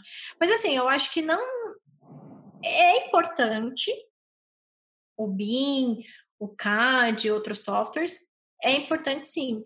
Mas eu acho que para quem quer começar, não precisa focar tanto nisso entendeu? Por exemplo, se você tiver dinheiro e disponibilidade para fazer um curso, não perca tempo, entendeu? Eu acho que você tem que fazer mesmo. Mas eu não acho que você que isso seja um empecilho para você aplicar para as vagas. Se você não tiver o dinheiro, mas se você tiver uma noção, já não tiver é, já... mas pegar um, um YouTube ali, fazer um cursinho básico para ter uma noção para falar sem mexer na ferramenta, já é um, um ponto a mais. É, porque aqui tem vagas de tudo quanto é tipo. Então, assim, Sim. tem vagas para quem mexe em AutoCAD apenas, tem vaga para quem mexe em BIM apenas, e tem vaga que é pro, que é o que eu tenho agora, que é para trabalhar com arquitetura. Então, assim, você tem que ter CAD, claro, mas assim, não é um CAD assim avançado que você tem que ter. Não é o 3D que sai falando, né? Não, não... É, não. E assim, lá é, tem até uma pessoa que trabalha meio que terceirizado lá. Inclusive, ela é polonesa e trabalha no Brasil. Ela, ela, ela mora no Brasil. Ai, que legal. E ela faz os 3D pro escritório. Só que assim, o foco do escritório não é 3D, né? É obra mesmo, é engenharia e tal. A arquitetura é para desenhar, mas assim, é um desenho para obra, não é um desenho. Detalhar, é o detalhado, na parte de detalhamento. É, não é um desenho para vender. É, é porque assim, como lá são meio que três empresas num lugar só, a empresa que eu trabalho é de arquitetura. Só que é, a menina que faz o 3D, ela só faz para a dona do escritório, porque a dona do escritório quer ter no portfólio dela. Entendi. Então, assim, eu não sou obrigada a saber de mim. Entendeu? E assim, o AutoCAD lá também, as pessoas elas sabem o básico do básico. Tipo, a minha chefe mesmo, ela não sabe nada de AutoCAD praticamente. E eu sei muito mais que ela, assim, eu sempre achava que ela era muito melhor que eu, sabe? E aí, com o tempo, você vai vendo. Então, assim, eu não. Eu acho que o software ele é importante, mas ele não é decisivo para você pegar a vaga. Entendi. Entendeu? Então, assim, se você não tiver disponibilidade de tempo, não tiver dinheiro e tal, não foca nisso. Não, tipo, fala, ah, eu não tenho BIM, eu não vou aplicar. Sabe? Não é isso. Aprende na faculdade, já ajuda. É, entendeu? E assim, se você não tem BIM, não aplica para BIM Technician, aplica para outras coisas. Sim. Tipo, você não é obrigado, entendeu? Você quer trabalhar com BIM? Beleza vai fazer uma especialização. Mas se para você é que nem eu, quer qualquer emprego na área, e aí depois você vê o que você faz, aí eu, aí eu acho que não importa muito. O que importa, para mim, o que eu aprendi no Epic também, o que importa é a sua apresentação. A apresentação é tudo. É tudo. Eu não, eu não tenho portfólio. Tipo, para arquitetura, isso é o mínimo que você tem que ter. E eu não tenho portfólio e eu consegui na área. É assim, você tem que se vender, eu acho. Você tem que, no seu currículo, você tem que escrever assim, até que você imprimia folha, mas você tem que escrever, entendeu? Tudo que você fazia. E, e tentar se vender e falar qualidades, né? coisa do mundo, entendeu? Porque Sim. a primeira coisa que eles vão olhar é o currículo. E às vezes você manda para recrutadores que eles não fazem ideia que um arquiteto faz. Mas se seu currículo tá maravilhoso, eles vão repassar, entendeu? Sim. Tipo, o portfólio. Essa é a parte, né? Como eles não fazem ideia do que você faz, você tem que descrever muito bem para eles entenderem o que você faz e falar: ah, é você que eu preciso mesmo. Sim, e aqui as coisas são muito específicas. E, e, outra coisa também, que eles não fazem estágio, eu acho, durante a faculdade. Isso é, é. muito raro aqui. Então você fala que você fez, você estudava e trabalhava, para eles isso é tipo coisa de outro mundo, sabe? Você é muito esforçado para eles, entendeu? Sim. Isso conta muito para eles. Então, eu acho que enfatizar que você trabalhava enquanto estudava, para eles isso é maravilhoso. Sim. Então, eu acho que assim, quem tem, quem não tem dinheiro, tal, tenta focar no currículo. Eu acho que, que isso é o mais importante para conseguir um emprego. Exato. Porque aqui eles vêm. É, é muito recrutador que manda para as empresas. E às vezes você nem faz entrevista com arquiteto. Entendeu? Então, assim, eu acho, para mim, pelo, pelo menos, eu acho que a apresentação é tudo. Mais do que os softwares, eu acho. Muito bem. Muito bom. E aí, inclusive agora, eu tô, não sei, eu tô meio, não de saco cheio, mas eu tô meio assim com a arquitetura e eu tô é, aprendendo outros softwares, né? Eu tô aprendendo 3D Max, porque eu quero trabalhar com renderização. Legal.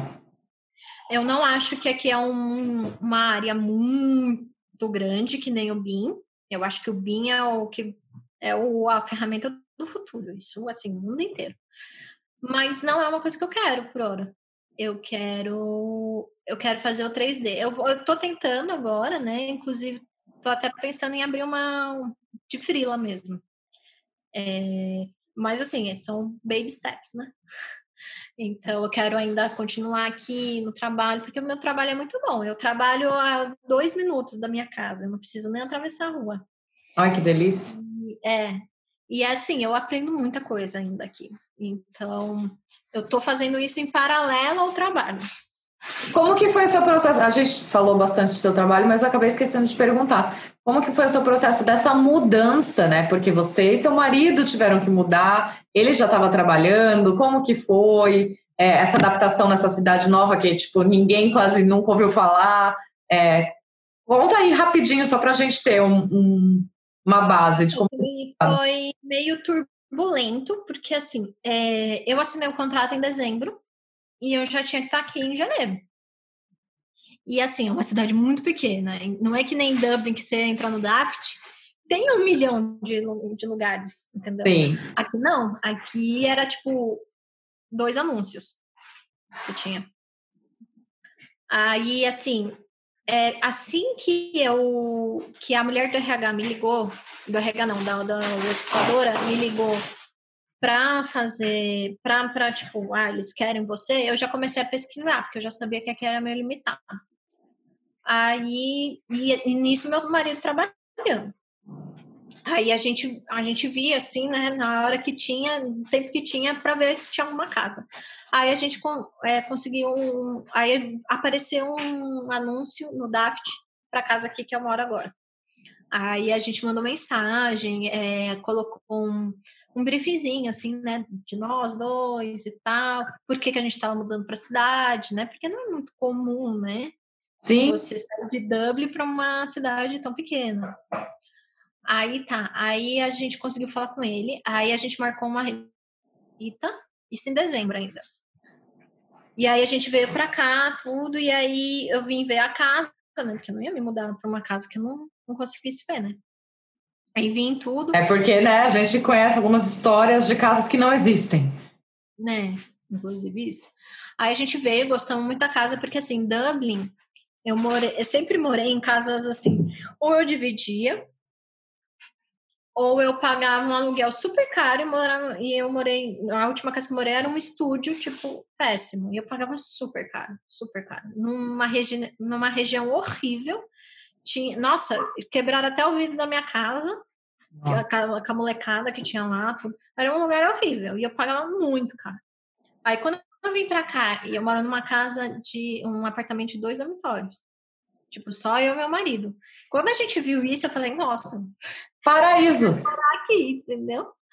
Aí eu, nossa, falei, não, quero essa casa, não sei o quê. Aí fui, conversei com o cara da imobiliária lá de Dublin, falei, olha, eu preciso de uma recomendação, não sei o não, porque o landlord daqui tava pedindo, né?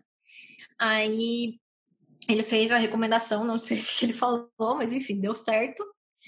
E aí no dia, a gente se mudou no dia 4 de janeiro. Eu ia começar no dia 6.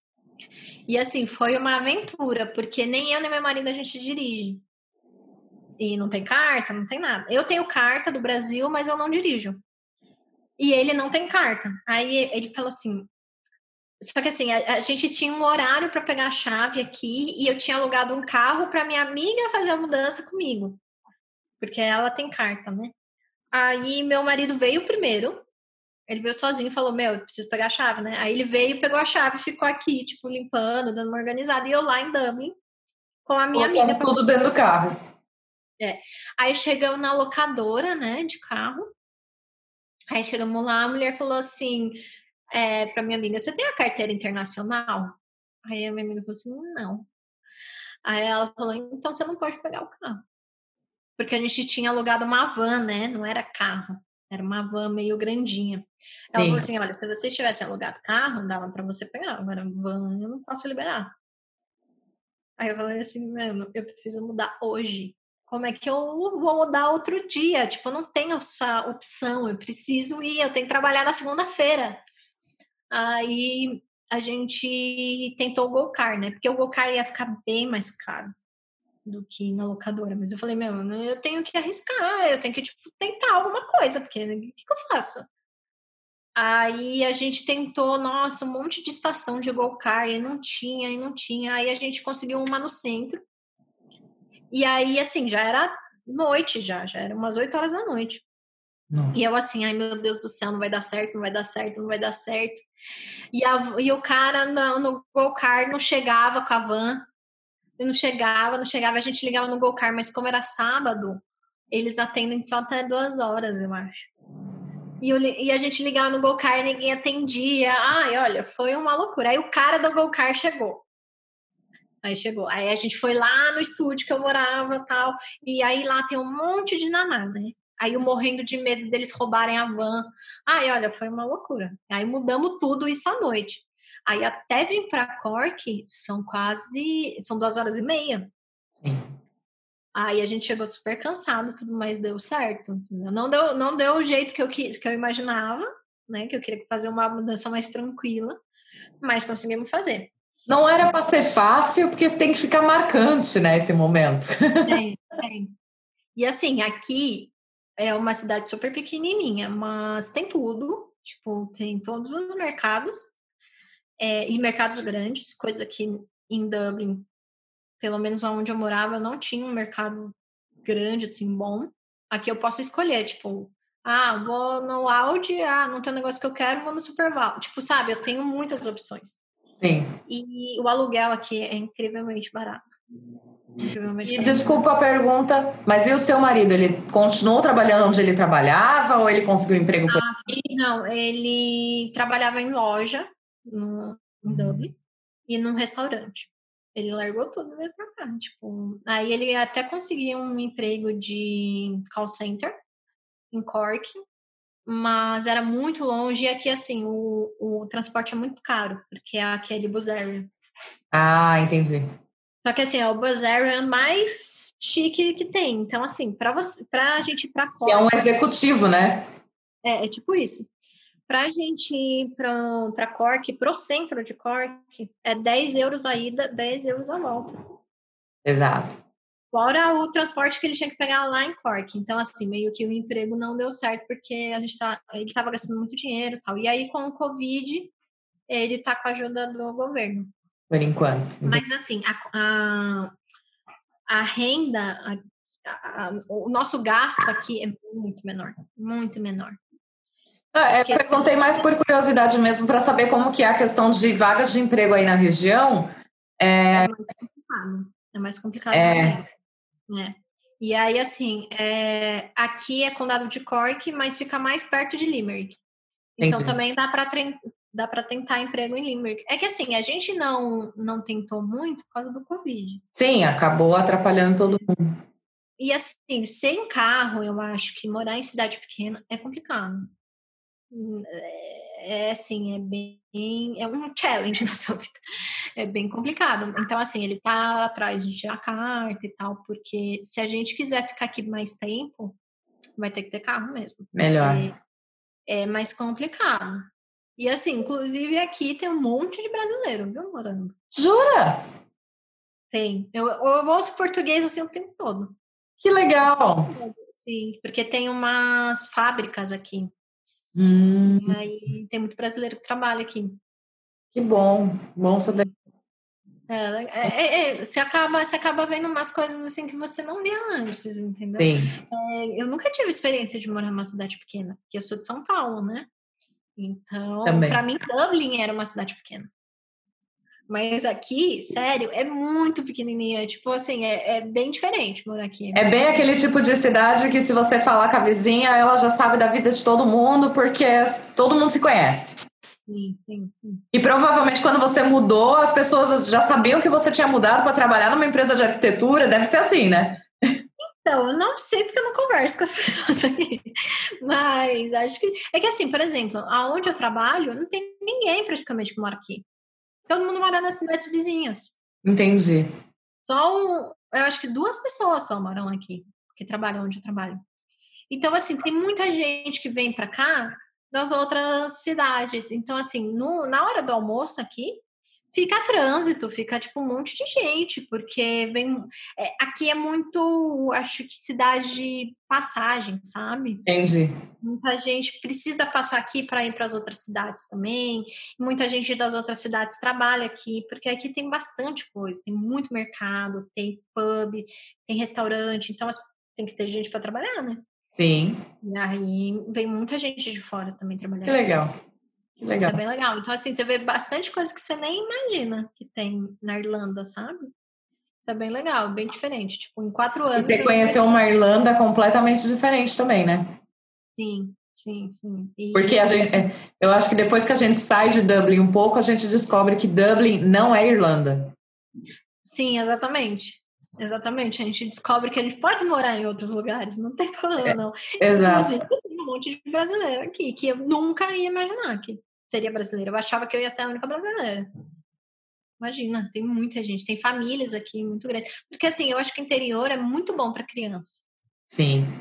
Porque é muito mais tranquilo aqui, muito mais tranquilo. E assim, você consegue uma casa grande pela metade do preço de um estúdio que eu morava em Dublin. Olha só. Então, assim. Qualidade de vida melhor ainda, né? A gente já falou que aqui já tem uma qualidade de vida boa, então por aí você está tendo uma qualidade de vida bem melhor. Sim, sim. É, e eu não preciso mais dividir casa, graças a Deus. Para casal, isso é um diferencial muito importante. Sim, é tipo subir de, de vida. É. Ganhou na loto, mora com, só com o marido. É, é, bem isso. É, e é isso. Aí agora eu tô. Agora exatamente eu dei uma parada no negócio do registro por causa do Covid. Porque, assim, para tirar o registro, você, eu que sou estrangeira, eu não sei para quem é, quem tem. Não é que eu sou estrangeira, mas para quem tem diploma estrangeiro, é um outro tipo de aplicar. Para quem tem diploma europeu, é outro tipo. E para quem tem diploma Irish, é outro tipo. Eu tive que traduzir todos os documentos que eu tinha. Então, assim, é, plano de ensino, histórico escolar, diploma, tudo essas coisas. Então, é, é bastante documento. É RAIA, né? RIA, RAIA. É, R, é R-I-A-I. Tá. Então, você tem três tipos de processos para três situações diferentes, é isso? Sim, é. Não, ainda tem mais situações ainda, porque assim, uma pessoa que tem o título de técnico, ele também pode tirar, mas ele tem que ter 10, no mínimo 10 anos de experiência comprovada hum. na área de arquitetura. Então, assim, é tipo, é tipo um CAL, só que eles não querem que qualquer pessoa entre. Entendeu? É diferente do CAL, que você se forma e automaticamente você pode tirar. Sim. É, é bem diferente. Então, assim. O... Tá mais para uma OAB isso aí, né? É, só que sem prova. Sim. É, e aí, assim, eu, eu tive que tirar todos esses documentos. Inclusive, você tem que tirar um, uma comprovação ou no CAL ou no MEC que você é apto a trabalhar como arquiteto no Brasil. Uhum. É, é autenticação do que você já estava mandando com o seu certificado, diploma e tudo mais. Então você tem que estar ativo lá, né? Não, você não precisa estar ativo. Não? É que assim, você precisa provar que a sua graduação é o suficiente para ser arquiteto no Brasil, para ter o título de arquiteto. Entendi. Não? E, e aí, assim, você, aí eu tirei todos os, os documentos, e aí é, tem que traduzir para inglês e mandar para o RAI. Só que assim, aqui a, os órgãos estão todos funcionando. Só que eu preciso de um documento que a minha faculdade vai mandar para o BRI. Eu não posso interferir nisso. Só que no Brasil está tudo parado. E assim, meus pais não podem sair e tal. Então eu não posso mandar esse documento para a faculdade. Então tive que. Ah, é aquele documento que vem todo detalhadinho do seu curso? Tem um nome. Não, não, não. É tipo um formulário ah, tá. E eles preenchem. E aí tem que ter o carimbo da faculdade e assinatura. Entendi. E assim, eles não podem, é, por exemplo, receber o e-mail do meu e-mail. Eles têm que receber da faculdade. E pode ou, ser é, e-mail ou tem que ser por correio? Pode ser os dois. Então, ah. era isso que eu ia falar. Inclusive, o endereço que tem que estar, tá, se for mandar por correio, tem que estar tá o endereço da faculdade. Tipo, você não pode intervir nesse, nesse processo. Inclusive, eu nem sei como é que vai ser, porque assim, no Brasil a gente não fala inglês praticamente. Então, eu vou ter que traduzir o documento para eles é, preencherem o inglês, o que está em inglês, entendeu? Então, assim, eu não sei como é que vai funcionar ainda, mas estou nesse processo.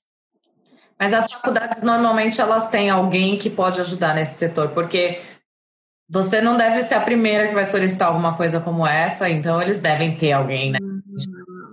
E, e assim, tem um grupo é, de arquitetos no WhatsApp, inclusive você está lá. Intrusa? E, e aí tem um menino, o Wes, ele fez um site explicando o processo de, de registro aqui. Então, quem tiver curiosidade, quiser acessar também. Que legal, vou, é, vamos pôr aqui embaixo, depois eu pego esse é, link. Tudo em português. Porque assim, você entrar no site do RAI, inclusive recomendo entrar no computador, porque quando você entra no celular, você não tem todas as informações que você precisa. Então, assim, você entra no site do RAI e aí você vê lá aonde você se encaixa. Aí tá, você se encaixa no diploma estrangeiro. Aí, vai, aí vai, você vai baixar um zip e aí ele já vai falar todos os, os documentos que você precisa. Olha que maravilha. Já tem Sim. tudo explicadinho. Sim, e aí o, o, site do Wes, ele explica tudo isso em português. Então, assim, para quem tiver alguma dúvida, alguma coisa, é legal consultar também. E é isso, basicamente. É só tra... Eu achava que tinha que fazer alguma prova de inglês, alguma coisa, não precisa.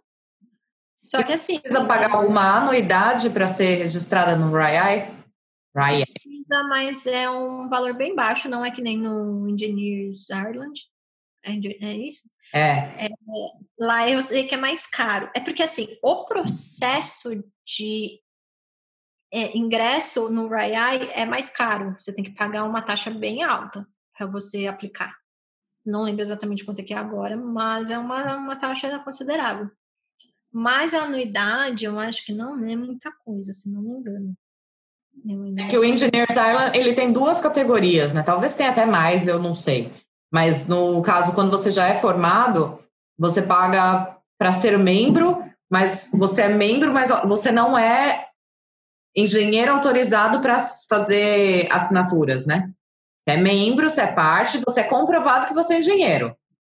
Mas se você quiser ser um engenheiro técnico que vai responder por tudo, que é o Charter Engineer, Aí é uma outra categoria que aí passa por um processo um pouco mais detalhado. Então, ah, tem os dois valores. O, o membro é 280 por ano, hoje, né, 2020, não sei quanto vai ser, se vai mudar, né? E o Charter Engineer eu acho que é 920, alguma coisa assim. Então, tem essa diferença. Ah, nossa, é caro, né? Meu Deus. É. Eu acho que o Rayai não é tão caro assim, não. Eu acredito que não. É que assim, como eu dei uma parada nisso, eu não tô mais focada nisso, porque é tanta coisa. Estou trabalhando, você... aí eu estudo para fazer o, o render, né? Para trabalhar com isso, inclusive, quero até, tipo, é, fazer Instagram, essas coisas. Eu quero trabalhar com isso mesmo. Quero Sim. parar com a arquitetura. Mas vai ser aos poucos, né? E aí, assim, tá muito conturbado. Então agora eu dei uma parada no Rayai, eu não, eu não lembro mais quanto é que é a anuidade, mas eu acho que deve ser uns 100, 100 e pouco. E também não faz sentido você estar tá investindo, gastando energia numa coisa que você não consegue fluir, né? Porque tá parado lá por causa da documentação, está certo. Tem que aproveitar é, tempo as coisas boas. A tradução e tal. É porque, assim, tradução é muito caro, né? E deram 74 páginas porque, assim, o plano de ensino, ele explica cada matéria de cada ano que você fez. Então, assim, é nessa grossura, assim. O, só o plano de ensino. Então, assim, tem o histórico, tem o diploma. O meu diploma já está já tá traduzido, né? Porque eu tive que mostrar no meu trabalho. Mas, inclusive, outra coisa que eu acho, assim, muito esquisito, que no meu trabalho eles não pediram meu diploma. E assim, eu ficava, gente, ninguém vai pedir nada, meu. Todo mundo assim vai acreditar no que eu falo. Como assim? Tipo, era muito esquisito. Aí eu falei com o cara do RH. Aí ele falou assim: ah, tá bom, se você quiser trazer aí pra gente ver. Tá bom. Traz aí, quer mostrar? Mostra, tá na ordem. É, Mas é muito isso, é muito isso que você falou. Eles acreditam no que você fala, porque você, quando você passa na entrevista, você tem que contar a sua experiência, né? Sim. Sim. Então... É, mas é que assim, eu, eu acho esquisito porque é, as formações aqui elas são muito diferentes do Brasil. No Brasil não existe é, tecnólogo de arquitetura. Entendeu? Não existe isso. Exato. E aí, para eles é diferente. Tanto é que ele veio perguntar para mim, o moço do RH, ele falou assim: Mas o seu diploma está escrito diploma. Porque, assim, para eles, diploma é um negócio, não é, é, level 7, né? É um nível mais abaixo no, no NQL. É como se fosse um, um colegial, né? É, então assim, é muito. Por isso que eu achei estranho, porque aqui a graduação é, é, completamente diferente do Brasil. Sim. Eu nem sabia que existia técnico de arquitetura. Então, assim, eu achei muito estranho realmente quando eles me pediram. E até eles viram, porque assim, quando você se forma no Brasil, você é arquiteto e urbanista. E aqui não, aqui tem o, a faculdade de urbanista e tem a faculdade de arquitetura. Então, Separado. É, é isso também é diferente. Tem o urban design e tem o architecture. Então, assim, é bem. É, você vai aprendendo isso com o tempo, porque eu não sabia. Hum, antes de trabalhar aqui, eu não sabia nada dessas coisas. É, é, não sei se você já chegou a ver, mas o, o, de engenharia é a mesma coisa. A gente no Brasil a gente faz engenharia civil e a gente pode trabalhar em 300 mil áreas. Coisas aqui não, é, né? Aqui não, você fala que você é engenheiro civil, eles falam, mas eu sou engenheiro civil. Aí, tipo, mas com essa, com essa experiência, não, você é engenheiro de obra, que é outro setor. Aí você fica, não é a mesma coisa? Não, não é a mesma coisa aqui, gente. São coisas. Sim, é por isso que eu acho que você tem que. Cada vaga que você vai aplicar, você tem que escrever o que eles estão pedindo. Porque assim, você sabe fazer. Mas o seu título no Brasil não é aquele. Entendeu? Porque assim, se eu colocar que eu sou arquiteta, eles vão é, automaticamente achar que eu tenho registro. Sim.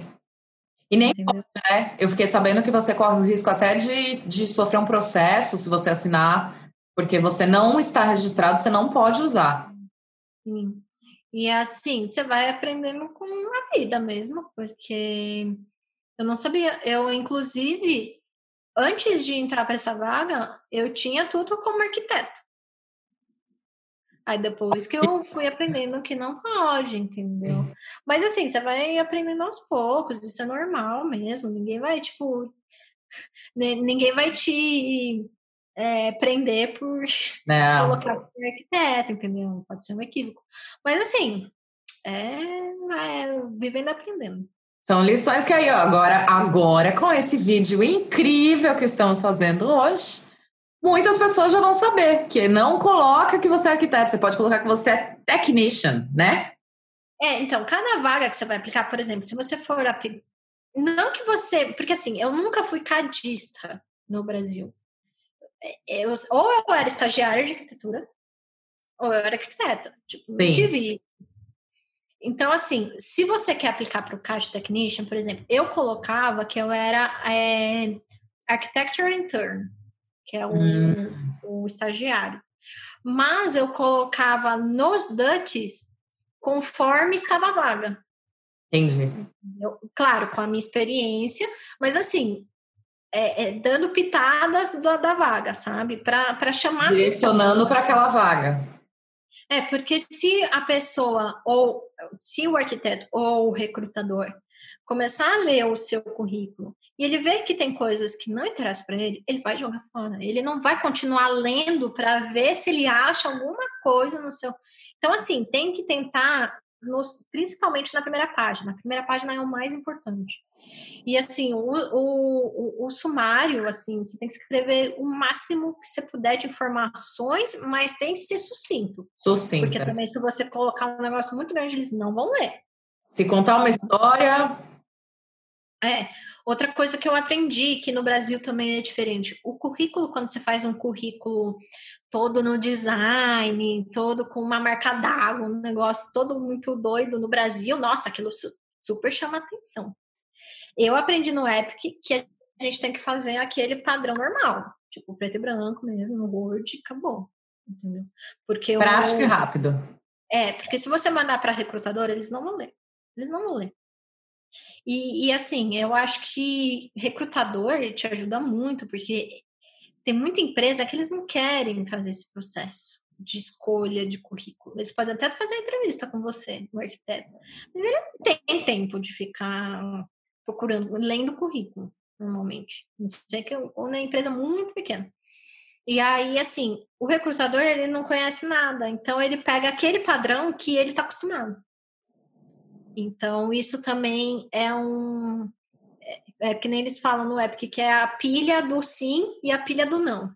Sim. Você tem que estar sempre na pilha do sim, tentar no máximo ficar na pilha do sim. Exato. Então, eu acho que assim, currículo sempre tem que dar um gás. Com certeza, acho que é, é e é o que você falou, ele tem que estar tá estruturado, ele tem um padrão, né? Mas ele tem que estar tá sempre sendo moldado para a vaga que você está aplicando, não tem jeito. Hum. Cada vaga vai precisar de uma skillzinha diferente que você tem, mas você precisa dar uma ênfase um pouco maior naquele momento, né? Sim, é. E, e às vezes você tem a experiência que eles precisam, mas você não sabe escrever aquela experiência que você tinha. Exato. Então, assim, outra, outra dica que eu dou é, tipo, tentar lembrar ao máximo o que você fazia naquela empresa, porque, assim, eu tive muita dificuldade para fazer meu currículo, porque eu tinha, eu tenho muito mais meu meu currículo, porque assim, eu trabalhei como arquiteta no Brasil só por um ano, menos que um ano até. Então, assim, para eu lembrar o que eu fazia nos meus estágios, foi um pouco, eu tive um pouco de dificuldade com isso. Então, assim, eu tentava focar em, em um, um estágio que eu tinha feito. E aí eu ficava, sei lá, aquele dia inteiro pensando naquele estágio. E aí, se eu lembrava de qualquer coisinha, eu anotava no papel. Aí no dia seguinte, ah, vou pensar naquele estágio que eu fazia, o que eu fazia naquele estágio. E aí ficava tentando lembrar cada detalhezinho, porque às vezes é um detalhe importante. Sim, com certeza. E aí depois de eu anotar tudo isso, aí sim eu fui fazer um currículo. É, tentar fazer um currículo mais, assim... Completo. Que mais me vendesse, entendeu? Lógico sim. que eu tive a ajuda da coach, mas assim, ela é ela não sabe o que você faz na arquitetura, né? Ela dá direção, né? Mas a informação vem de você. Não tem especialidade, né? Sim. Então, assim, você tem que tentar descrever o máximo que você puder, porque às vezes o que você fazia no Brasil é muito diferente daqui. E, e não é por isso que você é menos ou mais do que a pessoa, do que um Irish, por exemplo. Com então certeza. você tem que deixar isso bem claro no currículo, porque se o recrutador tiver alguma dúvida, ele não vai te escolher. Ele vai achar a resposta, ele não vai ficar fazendo pergunta, né? É, ele quer achar as palavras-chave. Sim, exatamente. Então é, é, é importante isso também, eu acho. Lê, eu acho que a gente conseguiu falar tudo, né? Sim. Eu quero te agradecer por ter dedicado esse tempo aí, liberado aí um espacinho na sua agenda, que eu sei que tá. Ah, Nada, eu sei que você está se esforçando, estudando, fazendo um monte de coisa aí. Muito obrigada por estar tá participando aqui com a gente, contando um pouco da sua história. Parabéns por ter Obrigada. viu? Muito sucesso para você, para seu marido. É, se você tiver mais alguma coisa que você queira trazer de informação, o canal vai estar sempre aberto para você, viu? É, eu acho que é, que é legal as pessoas pesquisarem para elas terem uma noção de como é que é, porque eu fui muito assim no escuro. Sim. E eu, e eu, tipo, no começo eu ficava muito perdida. Perdida, é. Eu só sabia que existia o TGD, as outras coisas eu não sabia, não fazia ideia. Eu então, também. Assim, é bom para quem está se sentindo muito inseguro, eu acho que isso traz um, uma segurança melhor. Para já se preparar um pouquinho, né? É. Enfim, é isso. Muito, muito obrigada. obrigada. Eu acho o seu canal muito legal, é muito bom, porque eu não sabia um monte de coisa, viu? Esse negócio de engenheiro fazer cada coisa, não sabia. Eu não sabia que funcionava assim. E eu e tenho que confessar que eu estou descobrindo cada dia mais coisas, porque também, mesmo trabalhando dois anos na área, tem muita coisa que eu não sabia. Sim, às vezes eu, eu me perguntava assim, eu via uma vaga, sei lá, project manager que, que é Project Manager? Você vai gerenciar o quê? Que projeto? Sim. sabe? Tipo, sempre ficar é, Quantity Survivor. Eu ficava, gente, o que, que é isso? Eu não faço ideia. Aprendi tudo no seu canal. Ai, que linda! Obrigada! É porque. É, mas, porque existem pessoas que nem você que estão dispostas a vir contar, né? Porque se dependesse de mim sozinha, não ia rolar. Obrigada mais uma vez. Se tiver alguma coisa que eu possa ajudar, conte comigo sempre, tá? Eu também, igualmente. Eu também. E a gente volta a se falar. E agora, assim, só um último recadinho. Sou arquiteto, tô assistindo esse vídeo, mas fiquei com dúvida ainda de alguma coisa. Posso entrar em contato com você, Lê? Como que eu te acho? Certeza. Pode me, é, deixar meu LinkedIn, pode me adicionar, qualquer coisa. Eu tô aí, eu adiciono qualquer pessoa no LinkedIn, tá? Porque eu quero conexões mesmo que não seja arquiteto. E, ah, outra dica também, falando em LinkedIn, é, faz conexão com qualquer recrutador, mesmo que ele não seja recrutador de civil, de arquitetura, de construção. Vai seguindo, porque aí vai aparecendo outras sugestões, às vezes eles compartilham coisas de outros recrutadores, então assim, é sempre bom é, ter, ter conexão com qualquer pessoa que seja. Sim. Porque às vezes ela conhece uma pessoa que conhece outra pessoa que te indica para um emprego. É a rede de network, né? Que é super importante. E o LinkedIn aqui é super forte. Assim, eu acho que é mais do que entrar nos sites dos lugares e mandar currículo. Com certeza.